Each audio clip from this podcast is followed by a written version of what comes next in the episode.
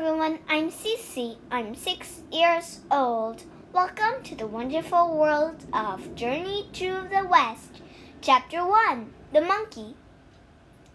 From the beginning of time, a rock had sat high on top of a mountain. The sun, the moon, heaven, and earth all worked their magic on the rock. One day, the rock split open. Inside was a monkey. The monkey stood up and stretched. Suddenly, powerful light struck from his eyes. For a moment, the light reached the cloud palace in heaven. The Jade Emperor, ruler of heaven, sat up. He turned to one of his captains who was standing nearby. Find out what caused that light, said the Emperor. Yes, Your Majesty, said the captain. The captain rushed out of the hall. He looked out the southern gate of heaven and saw the monkey on earth below. The light was gone, but the captain had magical sight. He could see everything that would, that had just happened. Interesting, said the captain. Well, said the Jade Emperor when the captain returned. What caused the light? It was a monkey, said the captain. A monkey? asked the Jade Emperor. Yes, said the captain. He is on the fruit he is on the fruit and flower mountain down on earth. There had been a rock on the mountain. The monkey came from the rock. The light shone from the monkey's eyes. The emperor thought for a moment and then shrugged. I am not surprised, he said. Amazing things happen when heaven and earth work together. As time passed, Monkey learned to walk, run, and climb. He drank from streams and ate grasses and leaves. He gathered fruit and explored caves and mountain tops.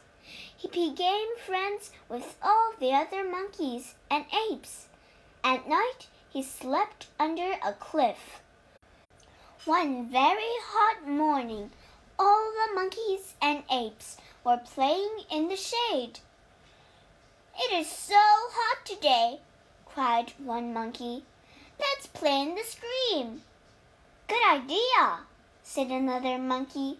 The monkeys and apes ran to the stream. The water rolled and bumped over rocks. The monkeys jumped into the cool water. Everyone splashed and played. After a few minutes, one monkey scratched her head. We all love this stream, she said.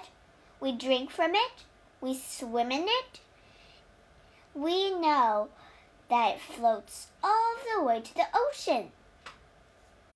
But does anyone know where the stream begins? They all looked at one another and shook their heads. We have nothing to do today, the monkey continued.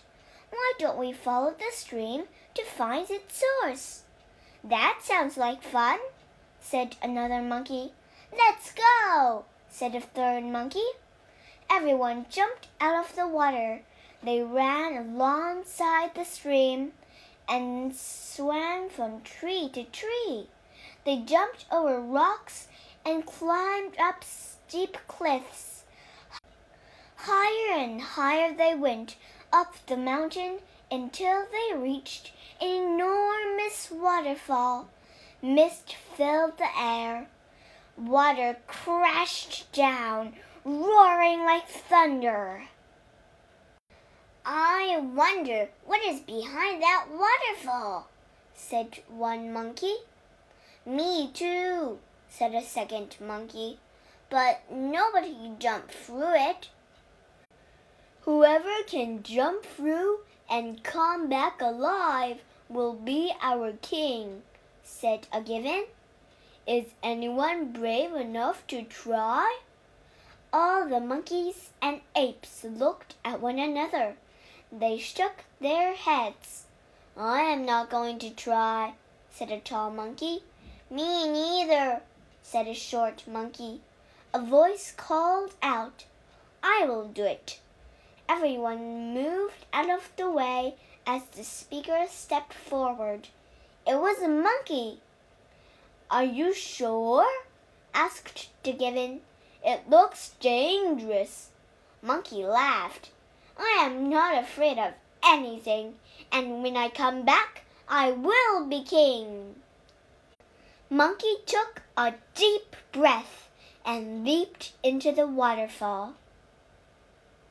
在这个故事里，我们学五个单词。第一个单词 southern，s o u t h E r n，southern，南的，南方的。第二个单词 stream，s t r e a m，stream，小溪。第三个单词 gibbon，g i b b o n，gibbon，长臂猿。第四个单词 shrug，s h r u g，shrug。耸肩。第五个单词 cliff，c l i f f，cliff，悬崖。steep cliff，陡峭的悬崖。